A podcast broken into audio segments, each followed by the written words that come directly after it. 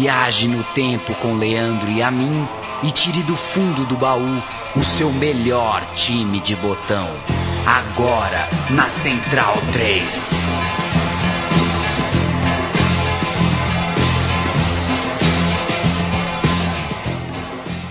Olá, bom dia, boa tarde, boa noite, amigos Central 3. Como o nosso querido Paulo Bacic, o apresentador, acabou de falar, eu sou o Leandro Amin. Ele falou que eu sou, sou eu mesmo. Ele não mente, não.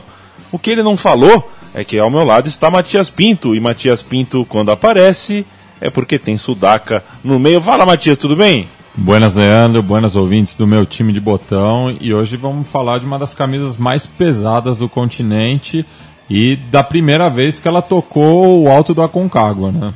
O Alto do Aconcagua, meu time de botão, tem o prazer de falar do Boca Juniors, um clube místico daquele estádio que até a minha avó conhecia, né? Quem não sabe o que é a bomboneira, né? E aí o amigo pergunta: tá, vamos falar do Boca, mas qual Boca?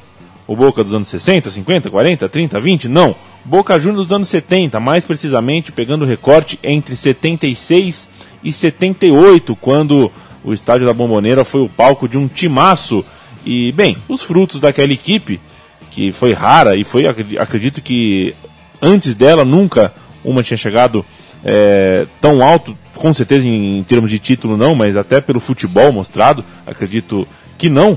É, foi o Boca campeão do mundo de 77 e conseguiu nesse tempo duas Libertadores e também dois campeonatos argentinos, correto, Matias? Correto. Esses são, esse é o palmarés do, do Boca nesse período aí, na segunda metade dos anos 70. O, a gente vai falar bastante sobre como vieram esses dois títulos nacionais, como vieram as duas Libertadores e principalmente também como veio o Mundial Interclubes. Antes dessa equipe, Matias, qual foi o grande Boca Juniors antes dessa de 76, 77, 78, hein? Você tem assim, dá, dá para cravar uma? Ah, o Boca foi sempre uma camisa muito pesada na Argentina, como, como a gente falou, né? Então, é, eram, eram fases que, que, que, o Boca tinha. Tinha o Boca do Boyer, o Boca do Ratim, sempre muito ligado a, a, um jogador símbolo. Mas até, até o Boca que foi vice-campeão da, da Libertadores em 63, que era, que era liderado pelo Ratim, mas eu acho que nenhuma dessas é, exemplificou tanto o espírito boquense quanto essa equipe do técnico Lorenzo. Vale lembrar que é, essa foi a primeira Libertadores que o Boca ganhou em 76. O Boca era igual o Corinthians dois anos atrás, era aqui no Brasil, né? Um grande time, a grande torcida, mas nenhuma conquista internacional. Vamos passar rapidinho aqui os jogadores que fizeram parte desse triênio, Matias? Sim, sim. O, o Gugatti, o goleiro, ficou esses três anos com a camisa 1. Tem o Vicente Pernia, Miguel Angel Bordon, o Tarantini, o grande Sá, Roberto Mouso, Rubens Sunier, Jorge José Benítez, Carlos Veglio, Mário Zanabria, Carlos Horácio Salinas, o Mastrangelo, o Fellman, o Hugo Perotti e o técnico que passou todo esse tempo, o grande Juan Carlos Lorenzo. El Toto. El Toto, né? Falaremos sobre ele, assim como falaremos sobre o Mundial de 78, que a gente não citou aqui, a gente está falando que o Boca ganhou o Mundial de 77, para alguns ganhou de 78 também, mas na verdade não houve a disputa, né, Matias? Isso. A gente vai falar sobre isso, mas lá na frente, para a gente iniciar mesmo sobre o, o, o, programa sobre esse Boca Juniors de 76, vamos explicar o que aconteceu em território nacional. Foram dois títulos apenas em um ano, em 1976. Vale sempre contextualizar, né, Matias? Como é que funcionava o futebol argentino nessa época? É, desde o final dos anos 60, é, com a chegada das equipes do interior da Argentina, que não eram filiadas diretamente à AFA, criou-se o campeonato nacional. Então, num semestre se disputava o campeonato metropolitano, que era daqueles times ali da Grande Buenos Aires e até de Rosário e Santa Fé é, e no segundo e no semestre seguinte é, tinha o campeonato nacional, daí com as equipes das demais províncias, né? Então foi o um momento de federalização do, do futebol argentino, que antes era muito restrito a Buenos Aires e sua área de influência. Daqui a pouco a gente vai ouvir o gol é, de Sunier, certamente um dos mais comemorados da história do Boca. O gol do Sunier contra o River Plate foi o gol do Poi para o Rosário Central, talvez? Eu, eu, eu, eu acho que não, porque o Boca teve diversos gols, né? O, pe- o gols, pessoal né? do, do Rosário Central acaba se contentando com um do É Foi, verdade. porque é, foi o primeiro, primeiro título, foi ah, eliminando o rival, então no- eu acho que não dá para comparar. O gol do gol do Poi é algo único e a torcida do Central comemora ele até hoje. eu e essa minha maldita mania de comparar Rosário com Buenos Aires. Os anos 70 não eram é, pintados nem com cores rosarinas, nem capitalinas. Capitalino de certa forma, né, a grande Buenos Aires, digamos assim, eram anos vermelhos. O Independiente dominava o cenário nacional e construiu nessa época quase todo o seu império internacional, que deu ao clube, na época, quatro taças Libertadores e o nome de Rei de Copas, que é um nome que causava, que, que traduzia a soberania do Independente até que um certo Boca Juniors igualasse, empatasse a quantia. São sete, correto, Matias? São sete Libertadores do Independiente, né? Duas na década de 60, 64, 65. Depois desse quadriênio, né, de 72 até 75. Lembrando que a fórmula disputa privilegiava o, o defensor do título, já que ele entrava na fase semifinal. Então o Independente eh, se aproveitou Se do regulamento, jogou com o regulamento embaixo do braço, não, não é culpa dele. Eh, só que jogou men menos, menos partidas é, de 73 a 75. E depois, é, isoladamente, o título de 84, quando bateu o, Grêmio, o Porto Alegrense, na final. Um ano que Leandro e a mim, este que vos fala, nasceu, diga-se de passagem. Racing e Estudiantes também já tinham conquistado a Libertadores nessa época, eram os três argentinos ah, que o Boca Juniors invejava. E para traçar o mesmo caminho deste trio, era preciso vencer o campeonato argentino. O campeonato metropolitano foi, con- foi conquistado com oito vitórias, três empates nas 11 partidas finais, uma arrancada que o Boca conseguiu para levar a taça, mas essa taça foi menos importante do que a conquista nacional, especificamente uma campanha que merece um destaque maior e que eu vou passar para o Matias, para que ele nos conte, a partir do grupo A da primeira fase, como foi a saga boquense. Bueno, no grupo A, o Boca terminou empatado com o Quilmes em pontos e teve que vencer o rival Surênio por 2 a 1 em uma partida de desempate para definir a ordem de classificação para as quartas de final. O adversário nessa fase é outra equipe do sul da Grande Buenos Aires, o Banfield, que Banfield. também foi batido por 2 a 1 Na semifinal, vitória diante do Huracan, que tinha um- uma baita equipe nessa época, né? Lembrando que o Menotti tinha recém passado por lá, Era o time do louco, Hauserman? o Louco Hausmann. Ô, louco. E na final, o arquirrival, né, o River Plate. Primeira final de título nacional entre os dois. Na história, né? Na história. É, eu acho que mesmo. isso, isso é autoexplicativo, né? J- Jogada numa cancha neutra, assim, por, assim dizendo, né? Aham. No caso, o cilindro de Avejaneda, o estádio Juan Domingo Perón, casa do Racing Clube.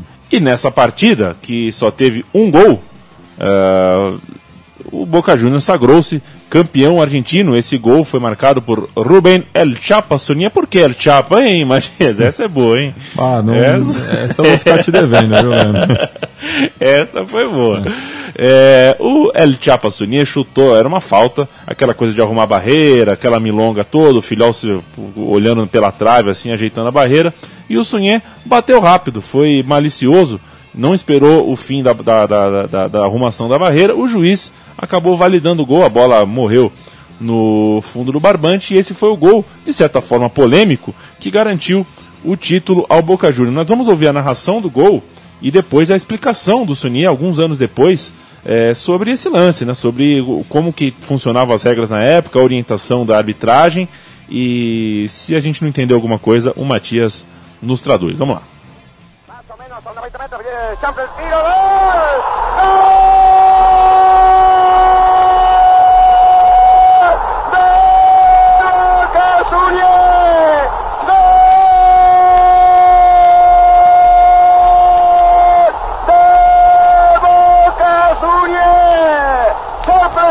¡De ¡Gol! ¡De que entrara la pelota o de que dio la orden al referir, tiró, se metió por el ángulo, golazo de Suñé, revienta Avellaneda, gol de Boca, 27-30 Suñé, Boca este, se había dado una orden en AFA, eh, no sé si era de AFA o de FIFA, y de FIFA pasó a AFA o fue de AFA directamente, que se podía patear sin esperar la orden del, referí. O sea, eh, el referí te daba la orden cuando vos le pedías barrera. O sea, si vos le pedías barrera, ahí sí, tenías que esperar la orden. Pero si no le pedías barrera, vos podías patear directamente sin, sin, sin esperar la orden del juez. Y eso eh, nos había dicho el referí a Perfumo, que era capitán de River, y a mí, que era capitán de Boca, en, en una reunión previa en el camarín de- del árbitro, ¿no? O sea que, que podíamos patear este, sin esperar la orden si, si no pedíamos barrera. É isso, Matias? É, uma milonga aí do, do Chapa Sunian, né? Falando que não precisava da autorização do árbitro para bater a falta caso você é, dispensasse, se, se o goleiro dispensasse Dispensasse. a barreira, que, que foi o, o, o que ele está explicando aí. É, fica, estamos com a versão só do, do Chapa. Exa, né? era o que eu ia falar. O programa é do Boca Júnior, nós não temos a declaração do Filhol sobre a arrumação ou não da barreira. Isto é desimportante neste momento. Aliás, um abraço pro Flaco Amarelo, é, grande torcedor do Boca, amigo nosso, parceiro, blogueiro, é, argentino-brasileiro, amante do futebol, que deveria estar aqui com a gente, mas por algum problema com horário e com a vida tribulada da cidade de São Paulo, aqui não está. Um abraço pro Flaco, né? E destacando também, né, que o, o Chapa, ele tinha participado dos dois últimos títulos do Boca antes de 76, né? Ele tinha sido campeão nacional em 69 e 70. O Boca passou aí eh, seis anos sem conquistar nada eh, na Argentina, e mas o, o, o Chapa era um dos remanescentes dessa equipe vencedora. E é um dos botões mais valiosos dessa equipe espalhada pelo Estrelão, que entrou no ano de 1977, respeitado pela taça, pelas taças argentinas na mão, com fome e de, de título e com um time forte, considerado um dos favoritos para a taça Libertadores, que era a prioridade do ano. O Francisco Sá, zagueiro, defensor, campeão com o Independiente, sabia o caminho das pedras e comandava a zaga azul e ouro, foi um dos investimentos aí da equipe do Boca para o ano para a temporada de 77 e foi o xerifão. Agora Ele, ele que foi tetracampeão da Libertadores pelo Exatamente. Independente, o Pancho Sá, maior campeão eh, continental como jogador.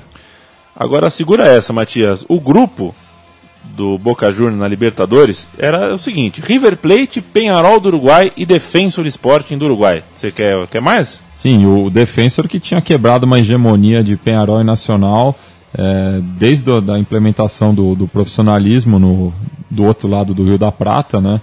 Eh, e que era capitaneado pelo Paulo Forlan, de grande passagem Meu pelo Deus. São Paulo. Meu Deus.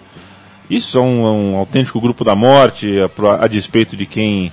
É, parece, né, inclusive, com o grupo que vemos hoje com São Paulo Corinthians, no, caso seria Boca e River, o São Penharol, Lourenço. São Uhum. Lourenço, e o Danúbio, o Defensor Sport, o- aquele miudinho uruguai que todo mundo fala que é ruim, mas para chegar lá na quebrada deles e ganhar, não é tão simples assim.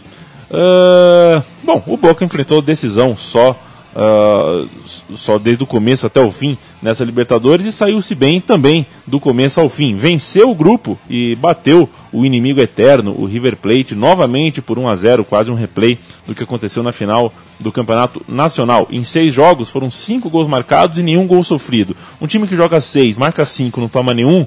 Acho que fica fácil de fazer uma análise, né? Mas Sim, e eu vou deixar essa análise para o Negro Fontana Rossa, que no capítulo dedicado a esse Boca do Toto Lourenço, eh, descreve assim a defesa, né?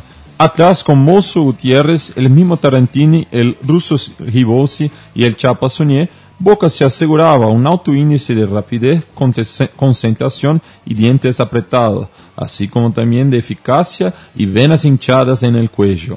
Era uno de aquellos equipos que son más sólidos que brillantes, que han marcado el perfil boquense y que, llegado el caso, dejan el brillo para los de River sin pudor alguno, casi con orgullo.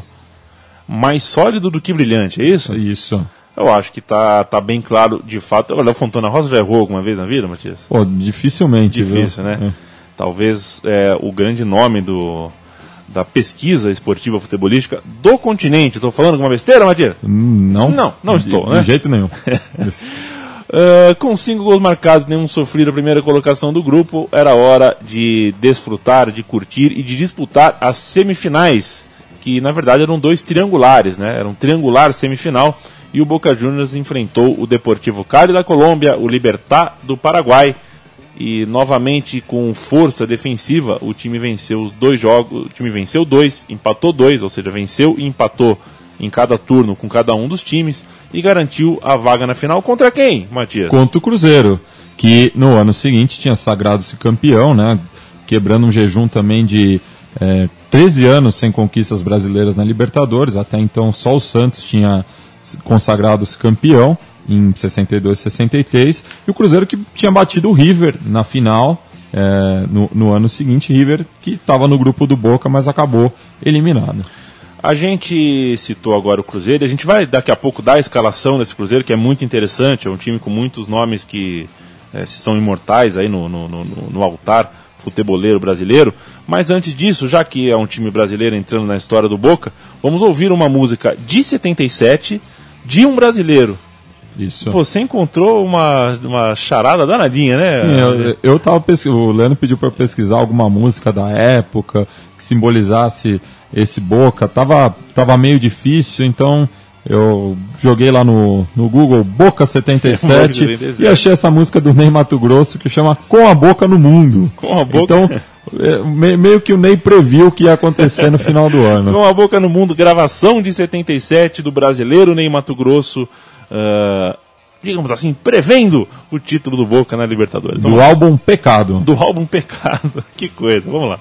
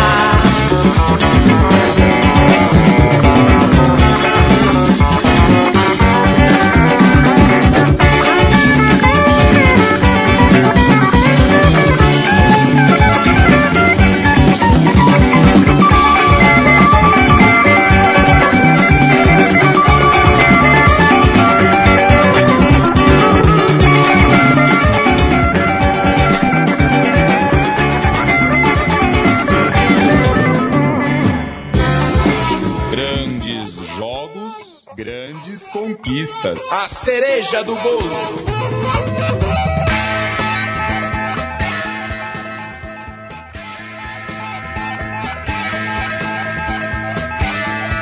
Bem, amigos da Rede Globo, falamos aqui ao vivo do Mineirão, de daqui a pouco viveremos em todas as suas emoções a final da Libertadores, Cruzeiro e Boca. Mentira, esse é o programa Meu Time de Botão. Falaremos sobre eh, a decisão, é verdade, isso é verdade.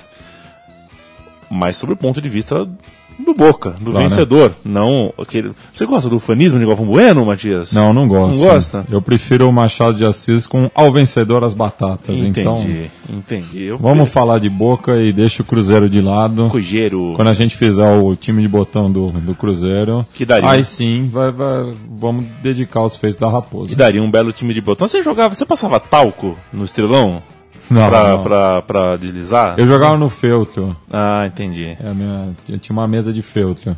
entendi. Não era bom jogar, jogar talco. Eu jogava Não, talco, eu daí estragava. Aliás, eu nunca soube por que, que existe talco. Assim, qual é a primeira função do talco? Quando o cara inventou o talco, pra que, É, que Em era? relação ao odor, né? Era sobre era pra tirar o odor? É. Tipo, tá bom. O regulamento, o Matias Pinto, no- na história da América do Sul, nunca foi a coisa mais eh, sóbria do mundo, né? É um adversário É. a mais, geralmente. Né? Pois é. A gente já viu isso no programa do Argentino Júniors. Então, acho que as equipes aqui já estão calejadas, né? As equipes aqui estão calejadas e nessa época era muito normal, tinha espaço no calendário para o chamado jogo de desempate, né? Tudo tinha jogo de desempate. E a Libertadores decidiu que era um jogo em Minas, um jogo na Argentina e era decisão por pontos. Então se você tomou 5 a 0 na ida, mas ganhou de 1 a 0 na volta, vai para o terceiro jogo.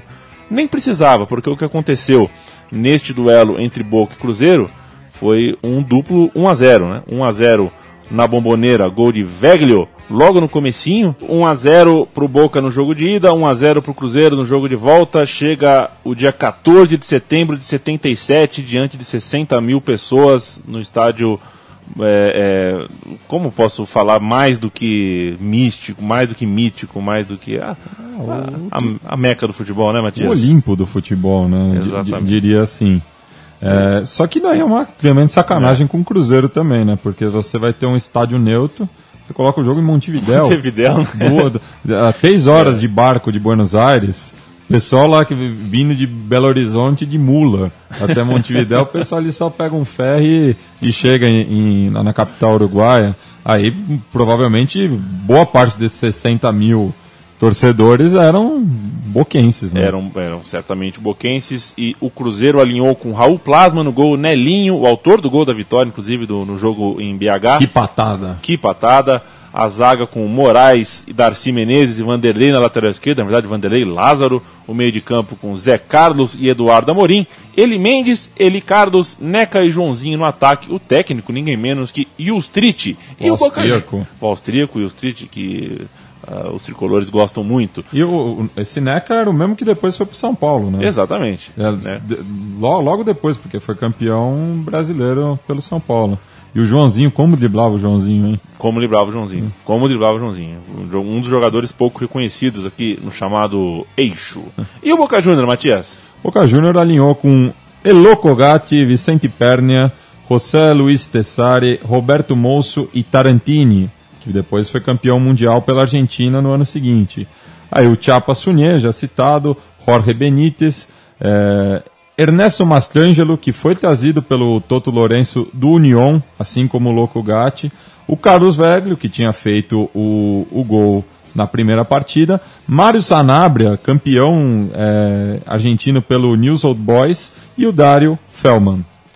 O técnico, Juan Carlos Lorenzo, que, né, Matias, teve uma passagem an- anterior, pregre- pregressa a essa decisão, com o Atlético de Madrid, confere? Sim, ele começou sua carreira de treinador na Espanha, né? Ele jogou durante muito tempo na Espanha também, passou pelo Atlético de Madrid, Raio Valecano, Mallorca. Aí ele se aposentou no Mallorca e assumiu a equipe na temporada seguinte. Ele subiu com o Mallorca da terceira para a segunda, pra segunda divisão e depois para a primeira divisão. Aí teve seus serviços requisitados em Roma, onde treinou tanto a Lazio quanto a, a rival, a Roma ganhou uma Copa da Itália lá, voltou depois de muito tempo para a Argentina, onde acabou sendo campeão pelo São Lourenço em 72, acabou voltando para a Espanha, é, onde assumiu o Atlético de Madrid, que foi vice-campeão europeu diante do Bayern de Munique em 74. Esse Atlético de Madrid que disputou o Mundial Interclubes contra o Independente por desistência do, da, equipe alemã, Da equipe alemã. E acabou sendo campeão mundial, mas o, o Toto Lourenço já não estava mais na equipe madrilenha. Voltou para a Argentina no União de Santa Fé, onde encontrou com o Loco Gatti e o Mastrangelo, e depois recebeu o convite para treinar o Boca Juniors, e aí ele conquistou esses dois títulos argentinos, as duas Libertadores e o, o Mundial em campo e o outro Mundial que a gente vai explicar Vai depois. depois. Toto Lorenzi conquistou também a imortalidade no bairro de La Boca, o comandante dessa equipe, que daqui a pouco esmiuçaremos nome a nome. Em Montevideo, 0 a 0 no tempo normal, 0 a 0 na prorrogação e a disputa por pênaltis ah, longa. Quer dizer, longa não, é correta. Né? Os times acertaram as cinco cobranças cada um até o momento final, até ah, a, a cobrança decisiva que no primeiro pênalti perdido acabou a Libertadores. Todos os batedores estavam convertendo e coube a Vanderlei, jogador do Cruzeiro, jogar fora a sua chance virar o vilão. Gatti defendeu o pênalti e vale lembrar também, né, Matias, que o Monzon, que bateu o primeiro pênalti pelo Boca, eh, acertou a trave, mas o, gole- o, o árbitro mandou voltar. O árbitro venezuelano mandou voltar porque achou que o Raul havia se adiantado. Os cruzeirenses reclamam até hoje porque o Raul não só, quer dizer, não só era uma época onde voltavam-se poucos pênaltis, como o Raul pulou para o outro lado, né? A bola bateu na trave. Então, isso o Cruzeiro chora até hoje. E, e- e mostra também como a pressão dos boquenses ajudou nesse É lance, verdade, né? é Porque verdade. o, juizão não quis se complicar com o time local, aspas, aspas. É verdade. Vamos ouvir eh, o pênalti perdido por Vanderlei, a defesa do Gatti e a comemoração eh, do, da comemoração do Boca pela, pelo áudio argentino, pela, pelo idioma espanhol, campeão. Vamos lá. Gatti preparado.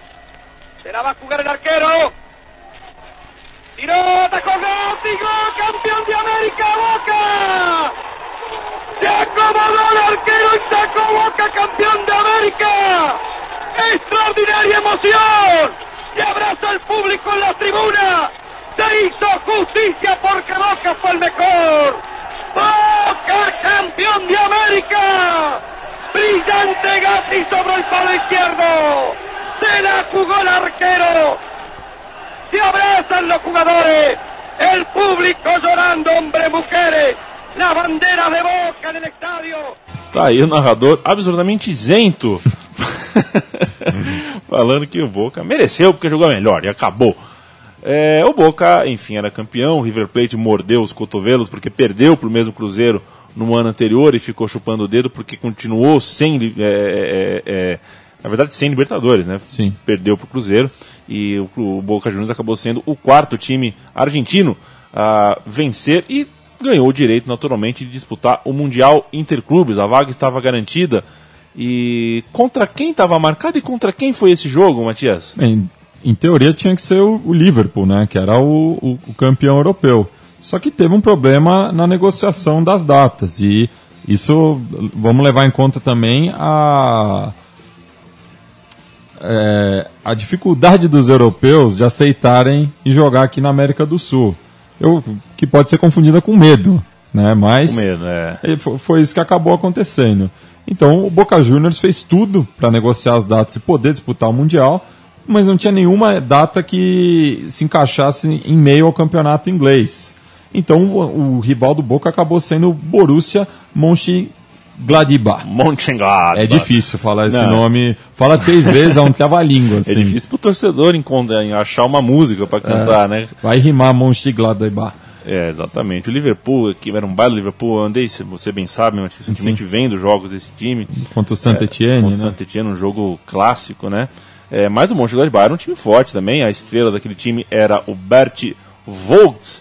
E no fim das contas, discute pra cá, discute pra lá, vai ter jogo, não vai ter jogo, tem data, não tem data.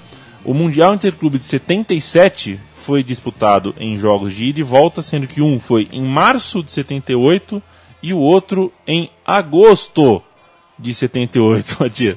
Dá pra imaginar isso hoje? Não. Não, hoje tem. tem Hoje tá, as datas tá tudo certinho. é, lá. tem, tem comentarista de 20 anos hoje na televisão que se, se vê isso acontecer no futebol de hoje, acho que infarta. É. Né? No CM não acontece No isso. CM, por exemplo, não acontece, mas acontecia coisas Ah. incríveis no, no- no- na minha infância nesse, nesse joguinho de simulação aí. Cheguei a jogar três, três dias seguidos, três jogos tudo mais. Que era justamente para não virar o ano, né? Então, jogava dia 29, dia 30, dia 31. Isso não importa, eu sou bom nesse jogo, hein, Matias? Você nunca jogou comigo. não mesmo. Pois é. Ah, o fato é que se na bomboneira o jogo terminou empatado em 2 a 2 e o Boca saiu no lucro com o 2 a 2 porque teve que sair do banco de reserva o Ribose e tal qual um Romarinho, digamos assim, é, saiu do banco e fez o gol de empate. O jogo terminou em 2 a 2 mas time- o, o time alemão é, chegou a estar vencendo por duas vezes a partida. Na Alemanha foi só festa, né, Matias? O Isso. jogo, o jogo foi. é, não foi em Mönchengladbach, foi em Karlsruhe, co- correto? Isso. Como é difícil, né? Karlsruhe, Mönchengladbach. Tem que tirar É, essas consoantes aí. Pois é. Mas foi data de festa, né? Agosto de, de 78, festa para os boquenses. E que acabou emulando a própria conquista da, da Argentina é, no mês anterior, né, em, julho de 78. Então, o, o Boca, que se considera La Mitad mais um, é, fez a Argentina comemorar duas vezes, assim dizendo, naquele ano de 78. Caramba, né? Quer dizer, que ano, né? O torcedor do Boca, então, já era o campeão da Libertadores, é, aí só foi jogar Mundial em 78 e jogou Copa do Mundo e Mundial entre clubes e ganhou outra Libertadores, mas isso a gente vai falar daqui a pouquinho. Primeiro a gente vai ouvir uma, uma musiquinha muito simpática, né, Matias? Sim. Sobre o campeão intercontinental de 77, uma, digamos assim, um, um hino da conquista, uma música muito O carismática. tema da vitória. Exatamente, o tema da vitória boquense ouviremos, não toda, porque ela tem seis minutos, mas ouviremos.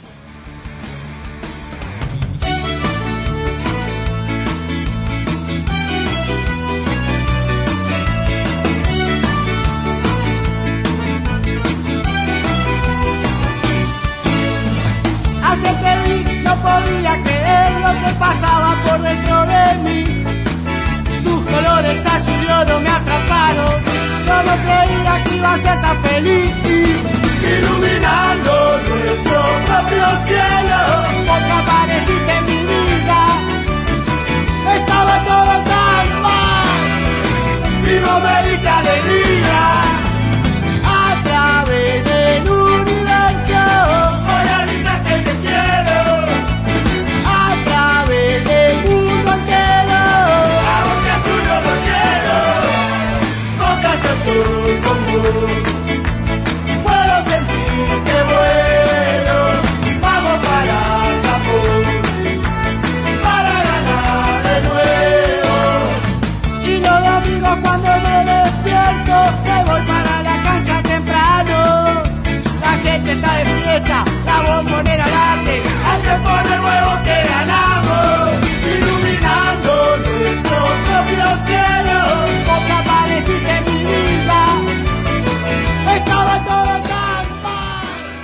O Boca Juniors, campeão mundial, alinhou na Alemanha com Gatti, Pernia, Tesares, Soares e Bordon, que não é aquele Bordon. Sunier, o capitão Sunier, Zanabria, Salinas e Mastrangelo. No ataque, Saldanho e Fellman. Veglio entrou no decorrer da partida e, como todos sabemos, Toto Lorenzo era o treinador. O placar foi construído todo no primeiro tempo. A noite foi longa em Karlsruhe e os gols foram marcados por Fellman aos 2, Mastrangelo aos 33 e Salinas aos 37. Boca, campeão do mundo de futebol. Enquanto estamos ouvindo a musiquinha ao fundo, é, vamos falar do que aconteceu depois, né, Matias? Porque o Boca tem o mundo nas mãos, a seleção argentina tem o mundo nas mãos e ainda é setembro de 78. Ainda tinha coisa para acontecer, tinha uma Libertadores para terminar. Sim, como campeão do ano anterior, o Boca começou a Libertadores já nas semifinais, como eu já tinha dito em relação ao Independente, o regulamento favorecia o defensor do título, e ele acabou enfrentando o River novamente e o Atlético Mineiro, que estava no grupo de São Paulo, Palestino e União Espanhola. O Galo acabou sendo o vencedor desse grupo. é, nesse triangular semifinal. O barco sueco, com um, um dos tantos apodos né, que a gente pode dar para o Boca em relação à escolha das suas cores, bateu duas vezes o Galo e uma vez as galinhas. Que coisa, hein? Apelido esse que foi dado ao River Plate depois que perdeu a Libertadores de 66 pelas mãos do Penharol. Isso por 2 a 0 em pleno Monumental de Núñez. O rival eliminado, o Boca invicto, novamente agora na decisão contra o Deportivo Cali, que fazia a sua estreia eh, na instância final da Libertadores. Salvo engano, acho que foi a primeira equipe colombiana que chegou a uma final de Libertadores também. Pois é, Deportivo Cali final de Libertadores, pelo jeito, ah, não, é, é, não é não é muita garantia de sucesso, não. Mas eu não quero puxar sardinha para minha cor, até porque a minha cor é a mesma do Deportivo Cali. A final na Colômbia foi 0 a 0 na bonita Cali, né? Lá, no, no Pascoal Guerreiro. no Pascoal Guerreiro. E era hora de finalmente levantar uma das taças dentro de casa, na bomboneira. Só precisava de si mesmo, só precisava de uma vitória em casa e foi o que aconteceu. Com dois gols de Perotti, um de Mastrangelo e um de Salinas, o Boca passou com o barco por cima, pode-se dizer assim, Pode-se dizer assim, sim, já que está ali do lado da- da- das Dárcenas eh, no Rio da Prata, o Boca passou o, o- o navio em cima do pobre Deportivo Cali. Podemos ouvir os gols agora, Matias, ou você tem alguma coisa a dizer ainda sobre esse bi? Eu só, só falar que é- é- é- esse placar global de 4 a 0 né, já que foi 0 a 0 o jogo de ida, 4 a 0 o jogo de volta, foi durante muito tempo o maior placar global de uma final da Libertadores, só sendo superada pelo próprio Boca em 2007, quando venceu o Grêmio por 3 a 0 na Bomboneira e por 2 a 0 no Olímpico, fechando o placar global em 5 a 0. Que cacete foi que o Riquelme jogou, hein? Ah, o Riquelme, Nossa senhora. o Riquelme apelou. O que que o Riquelme fez? Eu acho que foi uma das grandes atuações individuais que eu vi alguém fazer. Foi o do Riquelme no estádio Olímpico, principalmente. Ele jogou, arrebentou. to- É o senhor Libertadores, né? Que, que moço esse Roman. Vamos ouvir os gols do 4 a 0 Boca e Deportivo Cali na Bomboneira e quando voltarmos falaremos sobre os jogadores que compõem que compõem esse Boca Juniors, esse triênio mágico do Boca Juniors. Vamos lá. Jorge Benítez, Otero, Valverde, Sanabria, Mastrangelo, Mastrangelo Perotti.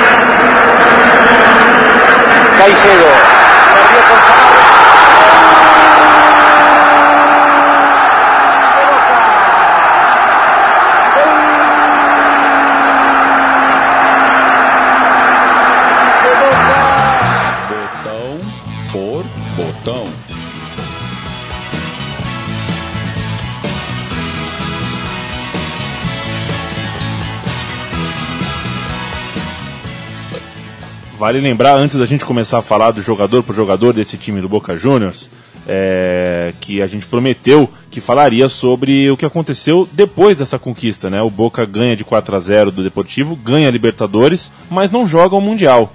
Matias, conte para nós. É, o Liverpool novamente Liverpool. pipocou, né?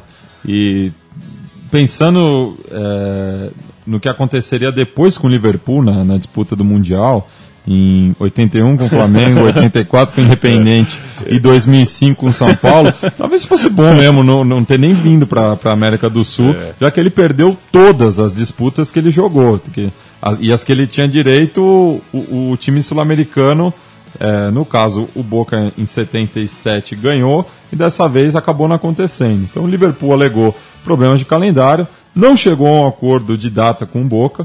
O vice-campeão europeu na época, o Bruges, da Bélgica, também não demonstrou interesse no torneio. E assim o Boca, é, o, o torneio não foi realizado. Boca campeão, Leandro e a mim. Ah, se eu fosse torcedor do Boca, eu ia falar que era. Mas aqui, na minha cadeirinha dentro da Central 3, eu falo que não teve, vai. E parece que é, o Boca e o Liverpool estão negociando atualmente para que esse jogo seja disputado. Pôr os velhinhos pra jogar? Não, é com os, os plantéis atuais. O que eu acho que daí é uma grande bobagem, né? Não, não- são 37 anos de atraso aí. Valendo taça e tudo. Valendo taça, eu acho que não faz sentido. Será né? que vai ter vai ter torcida na rua se o Boca ganhar? Ah, imagino que sim. O pessoal ali não, Tudo doido, não, né? não, não tem tempo ruim, né? Bom, mas claro que um Boca e Liverpool, quem gosta de futebol sempre vai torcer pra bater, né? Vai ser legal. Se, te passa, se passar na TV, vou curtir. Botão por botão, o, o Matias, a gente pinça alguns dos jogadores que são mais destacados na equipe e começa a falar. Eu falaria, começaria pelo goleiro, mas você sabe por quê? No meio do programa você teve um achado aqui, então falaremos de Locogatti no final. Então, Isso mesmo. Vou partir para El Conejo Tarantini, um lateral esquerdo que era muito forte na marcação e integrou, inclusive, o time da Argentina campeão do mundo na Copa de 78. Ele estava lá, tocou a taça. Só que. O abraço de gol, o, o, o abraço do Del Alma. Ele tava, participou, né? Exatamente, que foto, né? Que foto, que, mo- que, que momento, né? Procure aí no, no Google, você que está nos ouvindo, El Abraço del Alma. Coisa maravilhosa. Só que a história de El Conejo Tarantini, Matias, não é tão bonita hoje diante do torcedor do Boca, porque depois de tantos títulos, tanta eficiência ali pelo lado direito, ele saiu no fim de 78 para atuar no Birmingham da Inglaterra. Ah, mas tudo bem atuar na Inglaterra. Não é bem assim do ponto de vista de um argentino, né? É, principalmente nessa, nessa época, né? A guerra ali das Malvinas ia, ia estourar um pouquinho depois e quando voltou, voltou para jogar no River Plate. Deu uma riscadinha no botão, né?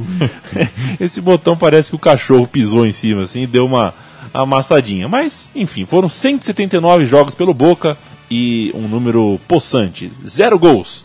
O Matias e o Pancho Sá.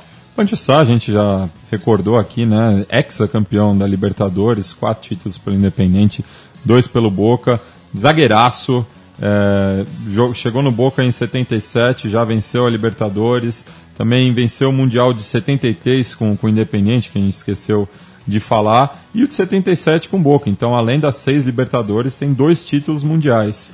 É, a experiência dele foi fundamental nos títulos internacionais do Boca, né? Deu um, é, um pouco de madurez É. para que faltava para o time e tanto na consistência defensiva.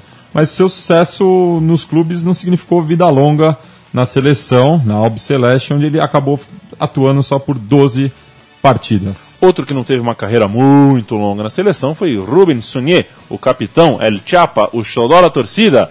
Ele marcou o gol que deu ao Boca o título argentino de 76, como a gente já até ouviu aqui e falou é, é, sobre, mas acho que ele fez muito mais do que isso, ao, do ao passo que ele encarnava dentro de campo a alma que o torcedor exige, aquela coisa da, da, da raça acima da técnica. Foi um jogador que esteve no clube de 67 até 72, voltou em 76 para brilhar nesse timaço campeão de quase tudo e ficou até 1980. Matias, quem foi Carlos Velho?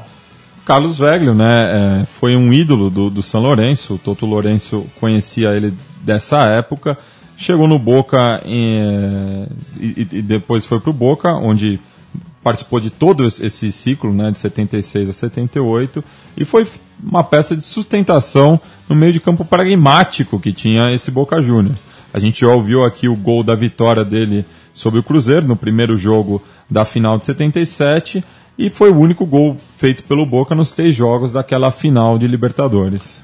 1 a 0 apertadinho, apertadinho, mas que foi tão rico, né, que é motivo de fortuna até hoje para o torcedor do Boca Júnior. Eu vou falar agora sobre Mastrangelo, uma referência do ataque, era daquele trio de ataque que tinha é, o Felman e o Salinas, o jogador mais destacado, pelo menos o que mais fazia gol. Foram 134 partidas e 56 bolas na rede, então ele era aquela, aquele homem Uh, comum nas capas de jornal do dia seguinte, né, comemorando o gol e tudo mais. Foram cinco anos de boca e uma idolatria que é para sempre, até porque é, é, até porque ele jogou entre 72 e 74 no River Plate e isso foi apagado de sua história de tão bem que, que ele foi na equipe do Boca e ele foi formado, não custa lembrar, no Atlanta. É o Atlanta que Matias tanto gosta. O apelido dele é Eber Mastrangelo e até é, até é, hoje, fruto da pesquisa, eu peguei esse apodo e não faço a menor ideia por que uma pessoa em sã consciência tem um apelido de Eber. O meu, meu, Você... pai, meu pai tem um primo uruguaio que o nome dele é Eber, mas daí não. É, então. Também não sei. É difícil, né? Ah, é, eu ia te passar aqui, Matias, te jogar a bola para falar do Toto Lourenço, mas a gente você já falou, né? Toto Lourenço já foi. Falamos bastante do Toto Lourenço, mas já que você citou o Atlanta, Sim. depois dessa passagem vitoriosa do Toto Lourenço pelo Boca, em 83 ele assumiu o Atlanta é, e em 13 jogos ele conseguiu devolver o, o, o, clube de Vija Crespo à primeira divisão. Então, assim como o Mastrangelo e o Loco Gatti, que a gente já vai falar, o Lourenço também gravou seu nome na história dos boêmios. Para fechar, Matias, uh, Hugo Loco Gatti, você vai contar quem ele foi e vai falar o que você tem preparado para o final Isso do programa mesmo. Meu Time de Botão. Bem, o Loco Gatti na minha opinião, era o jogador símbolo da, da, dessa equipe do Boca, né? Ele que também é o jogador que mais vezes atuou pelo clube chinense, goleiro muito excêntrico, um pioneiro na arte de colorir os uniformes, grande pegador de pênaltis, como a gente acompanhou durante o programa, é, ídolo do Boca, mesmo tendo jogado no, no River antes, ele é, passou pelo, pelo clube rival antes de chegar no, no Boca Juniors e além do Atlanta que eu já citei, também jogou no Rinassi Esgrima La Plata e o União de Santa Fé, da onde o Toto Lourenço o trouxe para ser campeão de tudo pelo Boca. É, ele também foi um dos primeiros goleiros, o pessoal fala aí do Neuer, Neuer né? É. É, que está reinventando a posição. Bueno, o Loco Gatti já fazia isso nos anos 70, jogava muito bem com os pés também algo que ficou mais conhecido com o goleiro Jorge Campos, já na década de 90. Também. E o Jorge Campos também se inspirou no Gatti na vestimenta, mas já levou para outro nível, né? Uma explosão de cores. Mexicanos não entram com meias medidas, né? E, o, e o Louco, ele era um jogador é, muito excêntrico, como a gente falou. É. Em 76, ele se arriscou na carreira musical. Então ele gravou um LP chamado Las Loucuras de Gatti.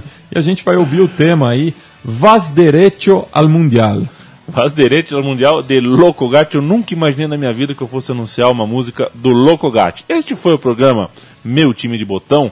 É, para você saber que assim, porque acaba a novela, a gente não sabe que fim levou alguns personagens, né? O Boca, depois de 78, emplacou um 79 quase com a mesma força na Libertadores, superou o Penharol e o Independiente na semifinal. Que chave, hein? Que, que chave.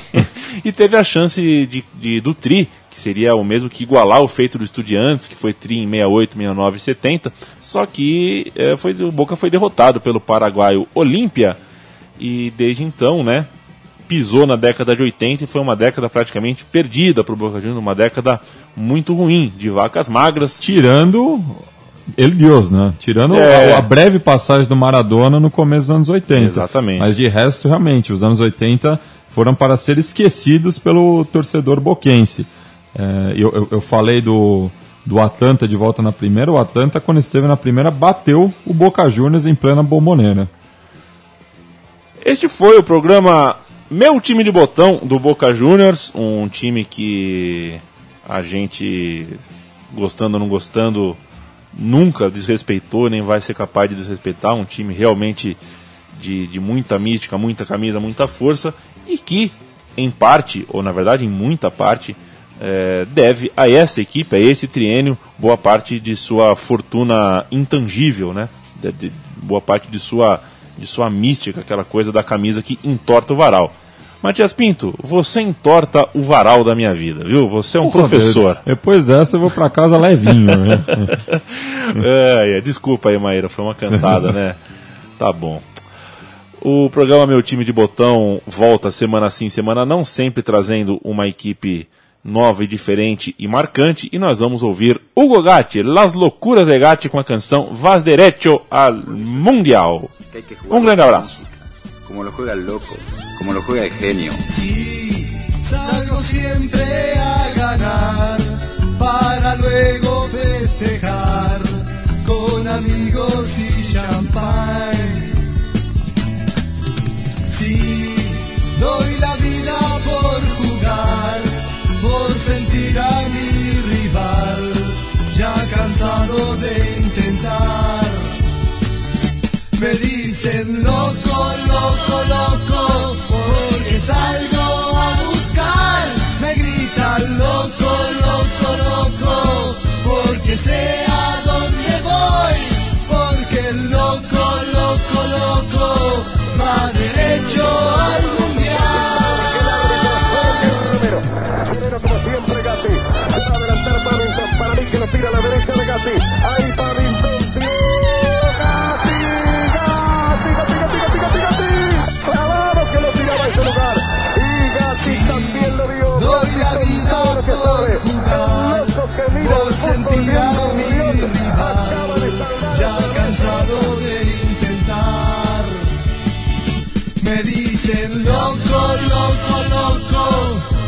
salgo a buscar, me gritan loco, loco, loco, porque sé a dónde voy, porque loco.